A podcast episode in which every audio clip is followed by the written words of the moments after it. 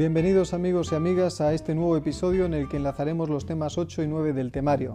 Hablaremos de la responsabilidad del abogado en el ejercicio de su profesión, pero en cualquier caso y antes de, sumergirnos en el tema 8, haremos un breve repaso sobre el tema 9 que versa sobre el seguro de responsabilidad civil, la cobertura de la responsabilidad civil profesional. En este sentido, lo más destacable es que existe una obligatoriedad de tener un seguro de responsabilidad civil eh, para el ejercicio de la abogacía que está prevista en el artículo 20 del Código Deontológico. Eh, el, código, el, artículo 20 dice tal cual esto, que en primer lugar se deberá tener cubierta la responsabilidad profesional en cuantía adecuada para los riesgos que implique y en segundo que la contratación de un seguro es obligatoria para las sociedades profesionales y en los demás casos que prevea la ley. ¿Qué quiere decir esto? Que esta obligación no solamente es para los abogados, sino que también implica a las eh, sociedades profesionales. Una vez dicho esto y antes de empezar con el tema 8, como siempre agradecer eh, a José María de Pablo por sus apuntes. Son los que, como ya sabéis, los que yo utilizo como referencia y que los podéis encontrar en josemariadepablo.com. Allí podréis hacer eh, también una donación al proyecto solidario Jarami. Recuerda que, eh, como siempre digo, eh, este podcast no puede sustituir el estudio. Empezamos.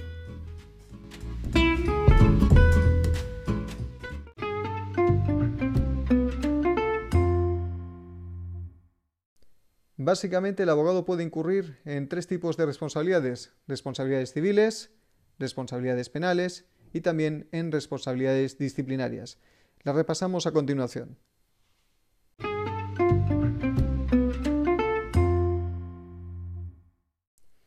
Responsabilidad civil del abogado.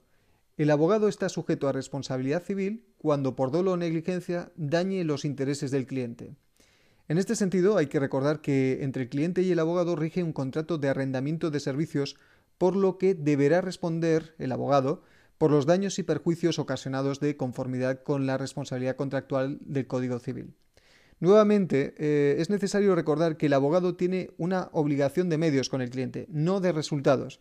Así que para establecer eh, la responsabilidad civil se tiene que determinar, en primer lugar, la existencia del error o la negligencia. En segundo lugar, el nexo causal con el perjuicio económico ocasionado. Y en tercero, la pérdida de oportunidad, es decir, las posibilidades de éxito en el asunto encargado.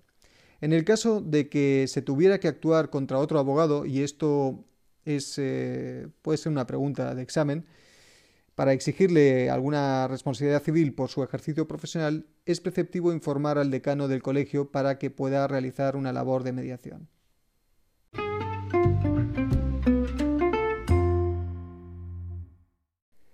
Responsabilidad penal del abogado. Evidentemente, los abogados están sujetos a responsabilidad penal por los delitos que puedan cometer en el ejercicio de su profesión, delitos que llevan aparejados en todos los casos una pena de inhabilitación especial para el ejercicio de la abogacía. A continuación haremos eh, un desglose de los principales delitos que puede cometer un abogado en el ejercicio de su profesión.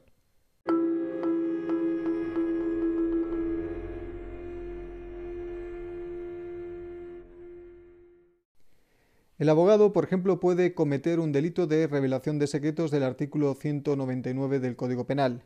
El profesional que incumple con su obligación de sigilo, reserva y divulga secretos de otra persona es castigado con una pena de prisión de 1 a 4 años, multa de 12 a 24 meses e inhabilitación especial para el ejercicio de la profesión por un tiempo de 2 a 6 años. Es importante conocer que como el secreto que como secreto se entiende eh, cualquier secreto, así que eh, sería delito revelar intimidades de la parte contraria también.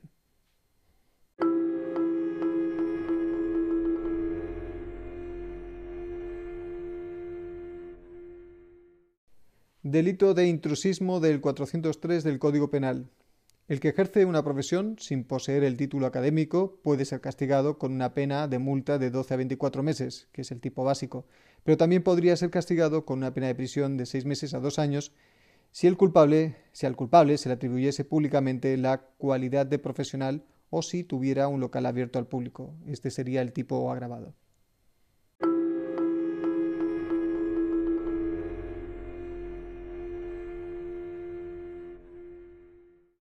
un delito de falso testimonio del artículo 461 que nos remite también al artículo 460. Es un tipo de delito que comete quien presente a sabiendas testigos, peritos o intérpretes falsos. En este sentido, pues será condenado a una pena de multa de 6 a 12 meses en el tipo básico del 460. Pero si el autor es abogado, procurador, graduado social o ministerio, eh, o ministerio fiscal en su actuación profesional, se le puede llegar a imponer eh, la pena en su mitad superior, además de lo que hemos hablado eh, desde el principio, de la inhabilitación especial por un tiempo de 2 a 4 años.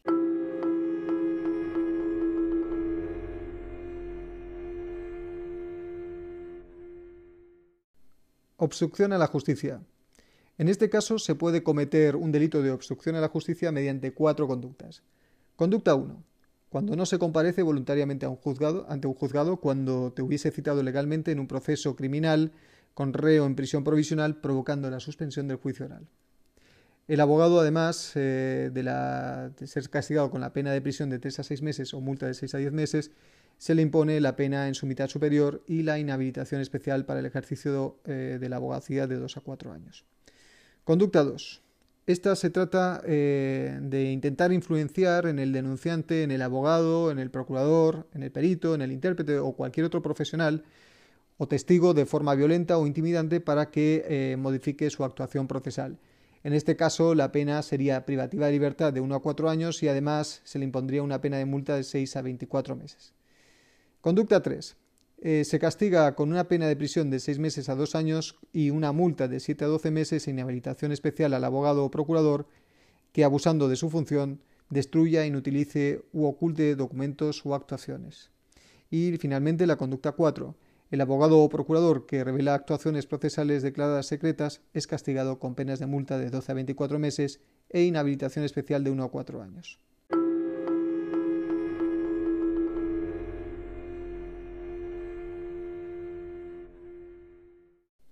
Y finalmente, un delito de deslealtad profesional del artículo 467 Código Penal. este delito suele aparecer en los exámenes. Incurre en deslealtad profesional el abogado o procurador que asesore o defienda a una persona sin consentimiento de ésta o que represente en el mismo asunto a quien tiene intereses contrarios. La pena será de 6 a 12 meses de multa e inhabilitación especial de 2 a 4 años. También es desleal el profesional que, por acción u omisión, perjudique a su cliente. En este último caso, la pena será de multa de 12 a 24 meses e inhabilitación profesional de 1 a 4 años. En este sentido, también se tipifica la imprudencia grave castigándola con pena de multa de 6 a 12 meses e inhabilitación especial de 6 meses a 2 años.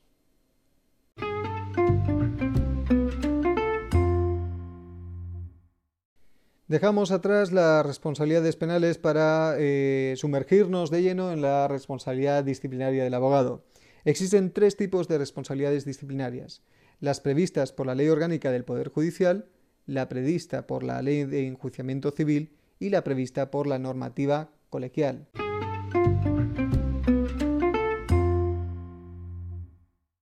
La responsabilidad disciplinaria prevista por la Ley Orgánica del Poder Judicial. En este apartado se contemplan cuatro infracciones disciplinarias que puede cometer un abogado en su actuación frente a los tribunales. Se castiga disciplinariamente si no es delito. Las podéis encontrar en el artículo 553 de la Ley Orgánica del Poder Judicial.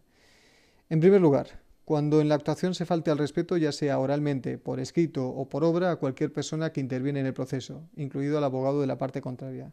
Segundo, cuando a pesar de ser llamado al orden en las alegaciones orales, no se obedezca reiteradamente a quien preside el acto. En tercer lugar, cuando no se comparece ante el tribunal sin causa justificada una vez citados en forma. Y cuarto, cuando se renuncie injustificadamente a la defensa dentro de los siete días anteriores a la celebración de la vista señalada. Las sanciones que prevé la Ley Orgánica del Poder Judicial son de dos tipos. Em, primero, un apercibimiento, y segundo, una multa cuya cuantía máxima eh, eh, será la prevista en el Código Penal como pena correspondiente a delitos leves. Este tipo de, procedimiento, bueno, el procedimiento que, impone estas sanciones eh, los podéis encontrar en los artículos 555 y siguientes de la Ley Orgánica del Poder Judicial y los vamos a desglosar básicamente también en cuatro apartados. Por ejemplo, ¿quién las impone? Pues la sanción la impone el tribunal ante el que se siguen las actuaciones. ¿Cómo la impone? Pues en los propios autos o en un procedimiento aparte. En todo caso, el letrado de la Administración de Justicia motivará los hechos y el procedimiento. ¿Se puede recurrir? Sí, en un plazo de cinco días, mediante un recurso de audiencia ante el letrado de la Administración de Justicia, el juez o la sala que resolverán eh, en el día siguiente. Y si finalmente no prospera el recurso de audiencia, pues se puede recurrir mediante recurso de alzada en el plazo de otros cinco días ante la sala de gobierno que resolverá previo informe del letrado de Administración de Justicia, del juez o de la sala.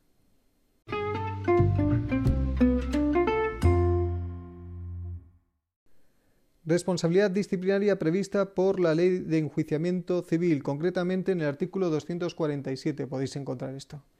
Existe responsabilidad disciplinaria conforme a la Ley de Enjuiciamiento Civil cuando se transgreden las reglas de la buena fe procesal.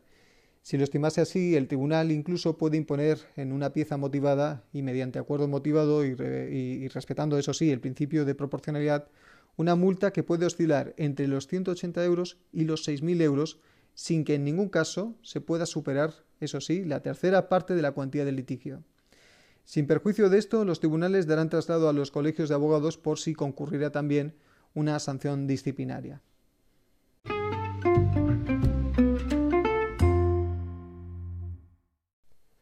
Responsabilidad disciplinaria prevista por la normativa colegial, artículos 80 y siguientes del Estatuto General de la Abogacía Española.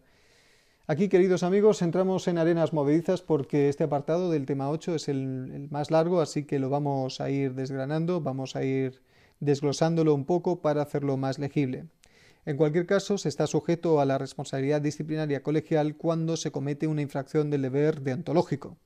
Todas las sanciones que se cometen en este sentido se hacen constar en el expediente personal del colegiado, incluidas las correcciones que hemos hablado antes, las correcciones de los tribunales, si se refieren a normas deontológicas.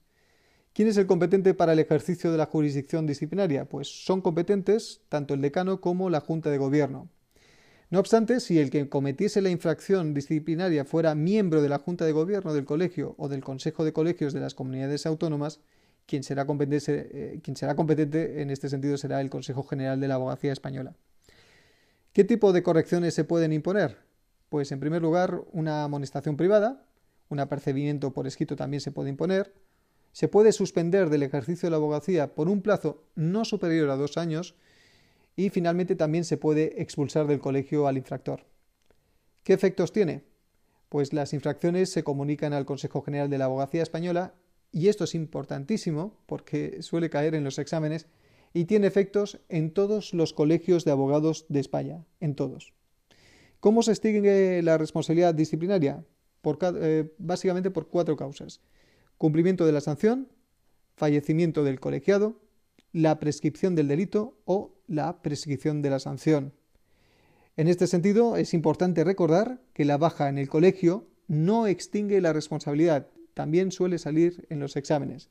Si el colegiado causase baja del colegio, la sanción queda en suspenso hasta que el infractor se vuelve a dar de alta.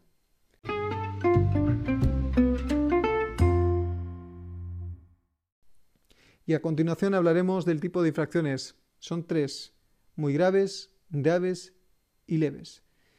Todas ellas las podéis encontrar en los artículos 84 y siguientes del Estatuto General de la Abogacía Española.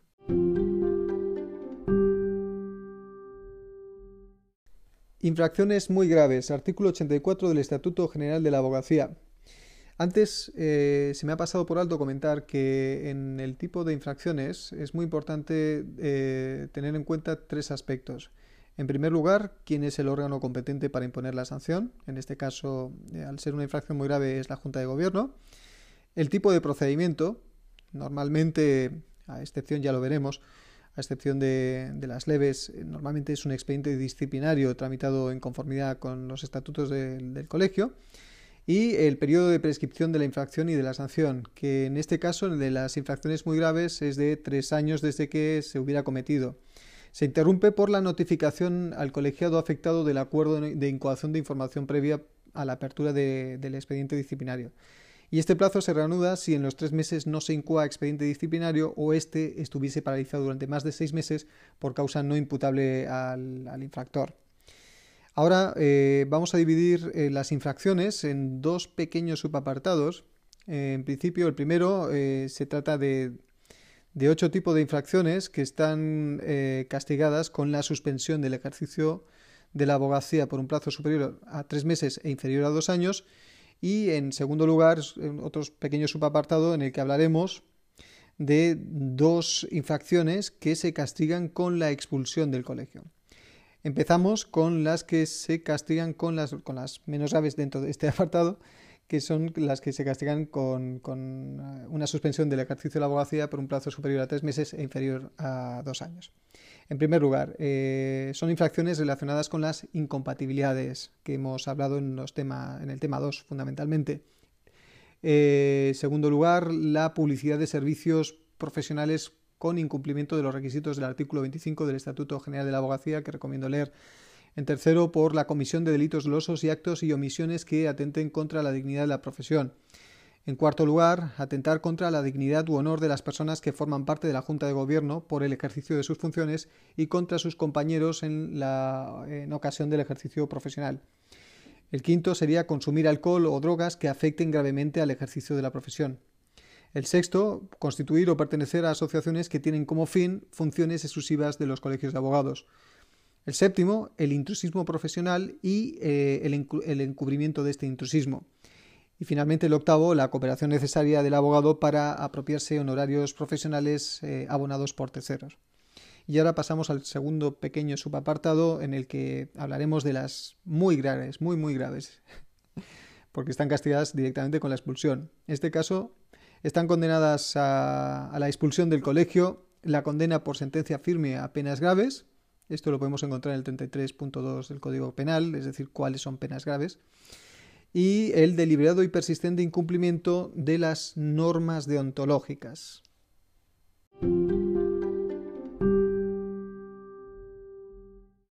Infracciones graves. Artículo 85 del Estatuto General de la Abogacía. Aquí, como en el caso anterior, tenemos que tener en cuenta tres apartados. Primero, el órgano competente para, imponerla, que en este caso es la Junta de Gobierno, exactamente igual que en las infracciones muy graves. El tipo de procedimiento, que en este caso es exactamente igual que, en las infracciones muy graves, que será, se incoará un expediente disciplinario tramitado en conformidad con los estatutos del colegio.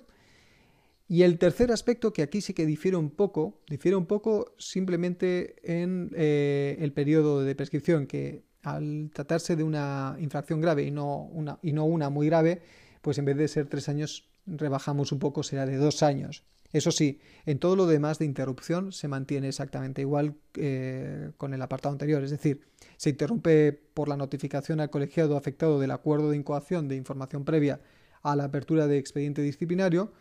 Este plazo se reanuda si en los tres meses no se incoa expediente disciplinario o éste estuviese paralizado durante más de seis meses por causa no imputable al infractor.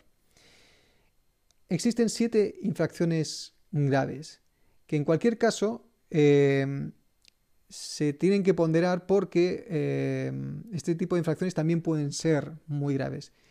Entiendo que los colegios, eh, conforme a la gravedad de, determinadas ofensas, pues irán etiquetando o catalogando estas infracciones en muy graves o graves. Pero veremos que en estas siete se, se repiten algunas. Por ejemplo, en la primera ya empezamos con el incumplimiento grave de las normas estatutarias o de los acuerdos de los órganos colegiales, así como incumplir de forma reiterada la obligación de atender las cargas del colegio. Esta, esta sanción puede ser también, esta infracción también puede ser muy grave. Segundo, la falta de respeto a los componentes de la Junta de Gobierno en el ejercicio de sus funciones. Esta también podría ser una infracción muy grave, pero supongo que por su ponderación, si no es tan grave, será una cuestión de ponderación. Tercero, los actos de desconsideración manifiesta hacia los compañeros en el ejercicio profesional y la infracción de lo dispuesto en el artículo 26 del Estatuto General de la Abogacía sobre la venia. Esto también podría eh, llevarse arriba y ser una sanción muy grave. Eh, cuarto, la competencia desleal y la infracción de lo dispuesto sobre la publicidad, cuando no constituye una infracción muy grave. Ya tenemos cuatro de las, cuatro de las siete que pueden ser también infracciones muy graves. Quinta, la habitual y temeraria impugnación de las minutas de los compañeros. Bueno, en esta vemos que es una de las pocas que no, no, se catalogan también como muy grave, sino esta ya sería grave, grave. no sé cómo eh, realmente eh, decirla de una forma más clara, ¿no? Sexto, los actos y omisiones cuando no tuvieran entidad suficiente para ser considerados muy graves. Aquí vemos que de, de, siete infracciones, seis pueden ser, eh, bueno, perdón, de, cinco, de, seis infracciones, cinco pueden ser muy graves también, eh, excepto la habitual y temeraria impugnación de las minutas de los compañeros. Y finalmente, eh, el ejercicio profesional en situación de embriaguez o bajo el influjo de las drogas. Pues nada, pues lo dicho, que de las siete infracciones graves, seis, excepto la, habitual y, temeraria impugnación de las minutas de los compañeros, eh, el resto también puede ser etiquetada como, como faltas, como una infracción muy grave, perdón. Y puede ser sancionada, como hemos dicho antes, eh, por una suspensión de la abogacía por un plazo no superior a tres meses.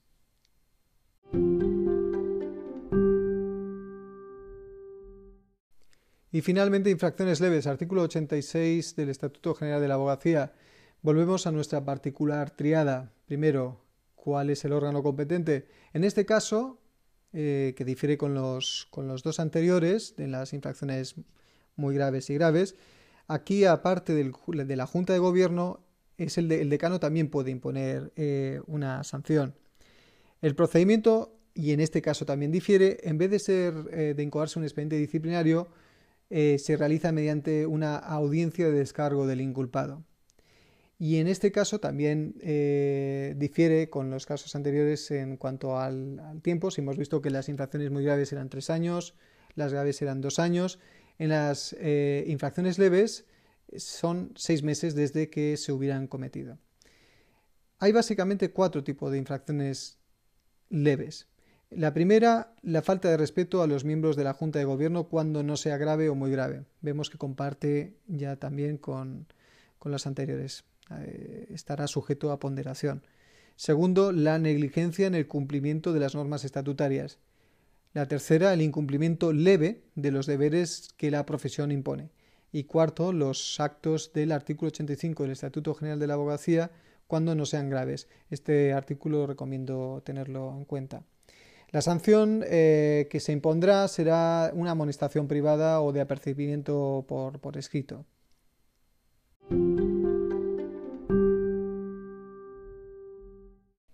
Y ya para acabar, indicar que todas las sanciones se anotan en el expediente personal del colegiado y se cancelan cuando, sin incurrir en una nueva responsabilidad disciplinaria, eh, pues, por ejemplo, eh, se cancelan a los seis meses en caso de, ser una amonestación privada o apercibimiento. Eh, un año en caso de que sea una sanción de suspensión no superior a tres meses. Tres años en caso de suspensión superior a tres meses. Y cinco años en el caso de una sanción de expulsión. La cancelación de la anotación puede hacerse de oficio o a petición, de los sancionados.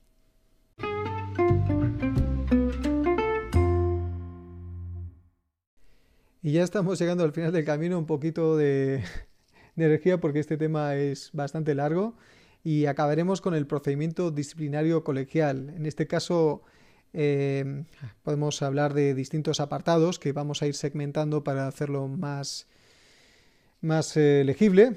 Eh, primero hablaremos de la concurrencia de sanciones e independencia de los procedimientos. Hablaremos también de las medidas de carácter provisional, de los derechos de los eh, imputados, eh, de la iniciación de las actuaciones, de la información previa. Hablaremos también de la apertura del expediente disciplinario. Eh, daremos paso a la instrucción. Veremos cómo se practica la prueba, el periodo de prueba dentro de, este tipo de procedimientos colegiales. cómo se manifiesta la propuesta de resolución, cómo finalmente se resuelve y cómo se puede recurrir eh, este tipo de, resoluciones. También hablaremos finalmente de eh, los efectos de estas sanciones.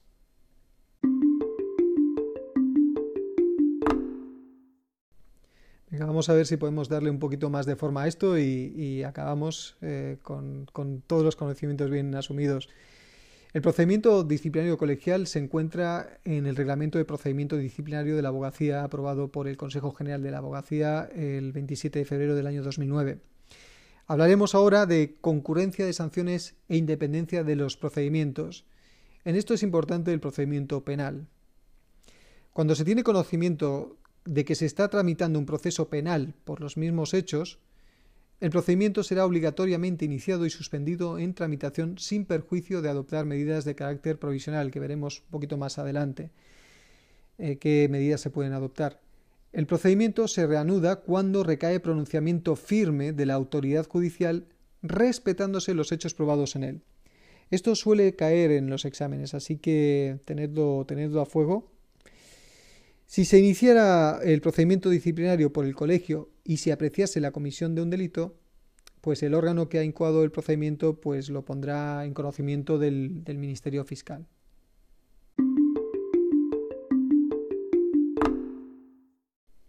¿Qué medidas de carácter provisional se pueden adoptar dentro de un procedimiento disciplinario?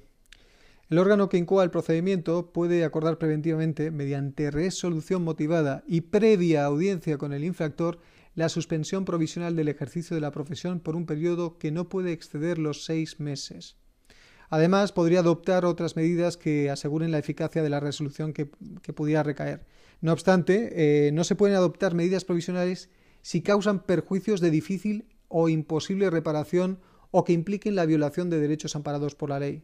En todo caso, las medidas de carácter provisional pueden ser recurridas.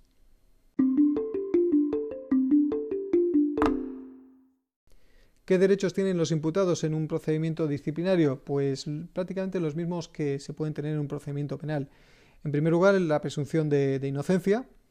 Ah, también se tiene derecho a ser notificado de los hechos e infracciones que se le imputen, sus sanciones y el instructor que va a llevar a cabo eh, el procedimiento.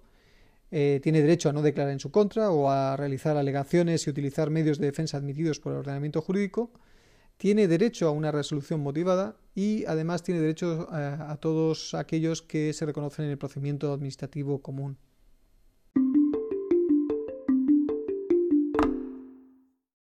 Iniciación de las actuaciones. Cuando la denuncia es manifiestamente inverosímil, se puede decretar su archivo sin más trámite que notificar la resolución al denunciante. No obstante, eh, en estos casos también se puede requerir al denunciante por un plazo de 10 días para que complete, aclare o aporte documentación que sirva para admitir a trámite la denuncia, además de requerirle para que señale domicilio a efectos de notificaciones.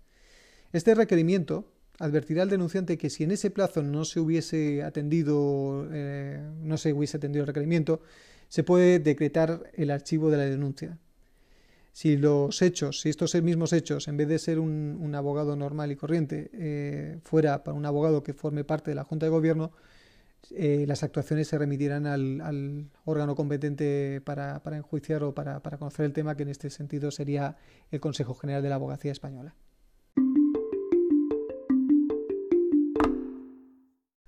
Apertura de expediente disciplinario. La apertura del expediente disciplinario eh, es acordada de oficio con o sin previa denuncia por la Junta de Gobierno, quien además será quien resuelva. El acuerdo de iniciación de expediente tiene que contener, primero, la identificación de la persona o personas presuntamente responsables de la infracción, los hechos que motivan el expediente, su calificación y las sanciones que pudieran corresponder.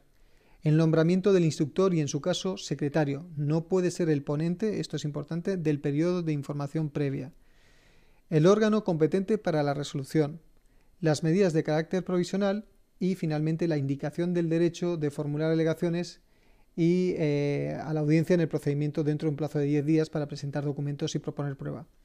El órgano competente puede, eh, puede, delegar la competencia para acordar la apertura del expediente disciplinario en el decano, en uno de los diputados o eh, en un grupo de ellos o en una comisión de, de ontología pero no se puede delegar, y esto también es importante, la facultad de resolver, que será la de la Junta de Gobierno.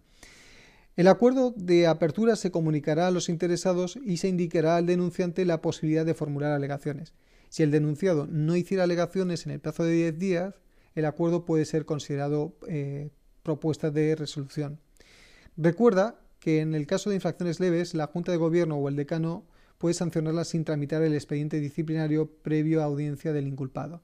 Y recuerda también que si, el denunciado formara parte de la Junta de Gobierno, la, atribución correspondería pues, al Consejo de las Comunidades Autónomas, Consejo de Abogacía de las Comunidades Autónomas o al Consejo General de la Abogacía Española. Cualquier procedimiento iniciado puede ser acumulado a otros con los que guarde identidad o conexión. Si hay más de un, procedimiento disciplinario en este sentido, se pueden eh, unir. Y el expediente disciplinario debe resolverse en un plazo máximo de seis meses.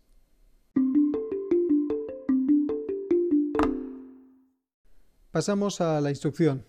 La Junta de Gobierno o el Consejo correspondiente solo puede sustituir al instructor de un expediente en los supuestos de fallecimiento, renuncia, resolución favorable sobre la abstención o recusación. En este último sentido, estos órganos tienen competencia exclusiva.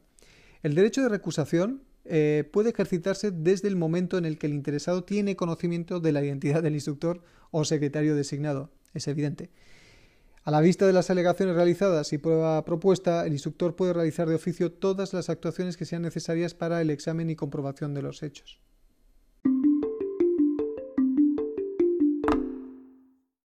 El periodo de prueba.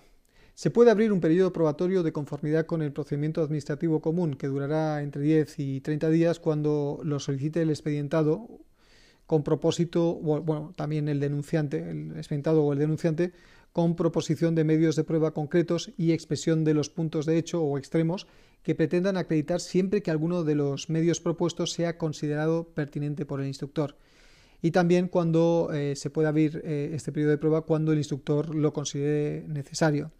Si se debiesen efectuar pruebas que impliquen un gasto para el colegio o el consejo, estos podrán exigir una provisión de fondos al interesado. Los acuerdos del instructor sobre la prueba a practicar no eh, son susceptibles de recurso. Eso sí, se pueden realizar alegaciones que se resolverán durante el acto.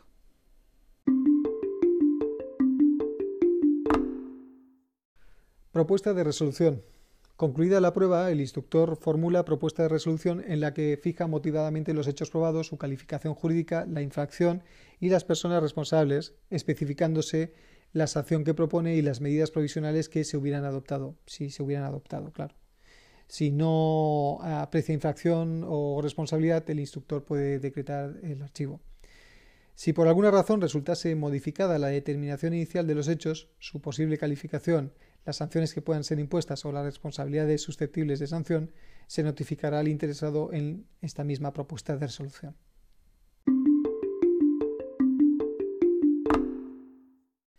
La resolución. La resolución que pone fin al expediente disciplinario tiene que ser motivada y decidirá todas las cuestiones planteadas por los interesados y aquellas otras que resulten del expediente. Antes de, dictar resolución, eh, se puede, mediante acuerdo expresamente motivado, eh, realizar actuaciones complementarias que eh, se consideren necesarias para la resolución del procedimiento, en un plazo máximo de 15 días. Una vez realizadas las actuaciones complementarias, los interesados pueden alegar lo que estimen pertinente en un plazo de, de una semana, de siete días. En la resolución no puede tenerse en cuenta hechos distintos de los que se hubiesen acreditado en la instrucción, salvo que resulten de las actuaciones complementarias. Cuando el órgano considere que la infracción reviste de mayor gravedad que la propuesta por el instructor, se pondrá de manifiesto para que en su caso se realicen las alegaciones que estimen convenientes las partes en un plazo común de 15 días. La resolución, además de ser motivada, eh, tendrá que fijar los hechos, incluyendo la valoración de las pruebas, determinar las responsabilidades, etc. Cuando esta resolución contiene la sanción de suspensión de ejercicio de la abogacía por más de seis meses o expulsión del colegio, deberá ser acordada por la Junta de Gobierno o el Consejo correspondiente mediante votación secreta y con la conformidad de dos terceras partes de sus componentes. En la votación y en la deliberación no podrán intervenir quienes hayan sido instructores o secretarios del expediente. Si no hubiese recaído resolución en seis meses desde la apertura del expediente disciplinario, el, procedimiento caduca sin perjuicio de que eh, no hubiese prescrito la acción. En tal caso se puede volver a iniciar.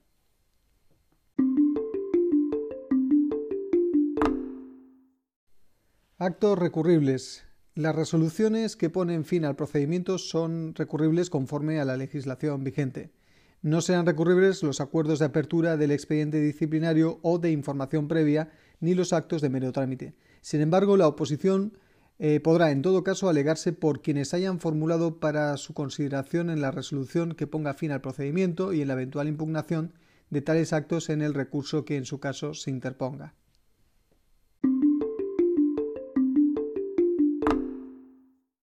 Efectos de las sanciones.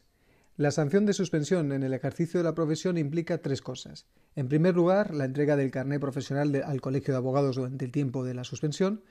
En segundo lugar, a la, asimilación a la situación de, colegiado no ejerciente durante el tiempo de la suspensión. Y en tercer lugar, a la anotación en el expediente personal del colegiado sancionado. El acuerdo de ejecución de sanción de suspensión del ejercicio de la profesión, más cacofónico imposible, se comunicará al Consejo General eh, de la Abogacía Española para que éste asimismo lo comunique al resto de colegios, a los consejos de colegios de abogados de las comunidades autónomas, al presidente del Tribunal eh, Superior de Justicia, al presidente de la Audiencia Provincial, al juez decano de los juzgados de la localidad y a los distintos juzgados decanos y demás órganos judiciales pertenecientes a la jurisdicción territorial de cada corporación con el ruego de que se tomen medidas para que eh, esta sanción se cumpla.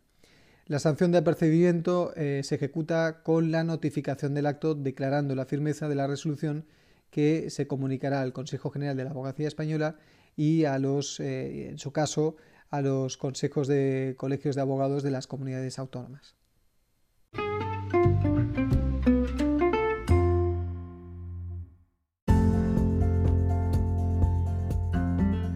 En este episodio hemos visto que tanto el abogado como una sociedad profesional tienen la obligación de tener suscrito un seguro obligatorio de responsabilidad civil, que el abogado puede incurrir en tres tipos de responsabilidades, responsabilidades civiles, responsabilidades penales y responsabilidades disciplinarias, que dentro de las responsabilidades disciplinarias están las previstas, en primer lugar, por la Ley Orgánica del Poder Judicial, cuando nos portamos mal delante de un tribunal, las responsabilidades de la Ley de Enjuiciamiento Civil, cuando actuamos con muy mala fe en un procedimiento, de 180 euros a 6.000 euros puede salir a broma, recordad, en todo caso la sanción pecuniaria no puede exceder el 30% de la cuantía del procedimiento y en todo caso el tribunal lo juzgará de forma proporcional, y las responsabilidades colegiales, que los colegios pueden sancionar a los abogados con tres tipos de infracciones.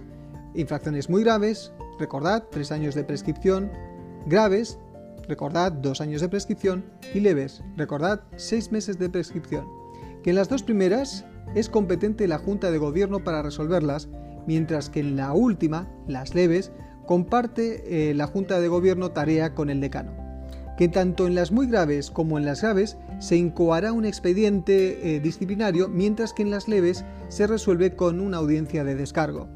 Que se abre un periodo de información previa antes de incoar el expediente disciplinario, y que el procedimiento tiene las garantías homologables al proceso penal, así como que se puede adoptar medidas cautelares y además se puede aportar prueba al procedimiento. Que los actos son recurribles excepto en lo que corresponde a la información previa, a la apertura del expediente y a los actos de mero trámite. Que la sanción se comunicará al Consejo General de la Abogacía Española, entre otros, para que esta sanción sea efectiva en todo el territorio español. Que con la sanción de suspensión se tiene que entregar el carnet de abogado al colegio que, eh, eh, que se pasará eh, después de esto a una situación de no ejerciente y se anotará la, la, en el expediente del sancionado. Finalmente, recordad que en caso de que exista alguna actuación del abogado susceptible de responsabilidad disciplinaria y penal, se abrirá el expediente disciplinario para suspenderlo inmediatamente hasta que recaiga sentencia firme. Será entonces cuando se volverá a abrir dando por buenos los hechos establecidos en esa sentencia. Esto es todo. Espero que lo hayáis disfrutado tanto como yo.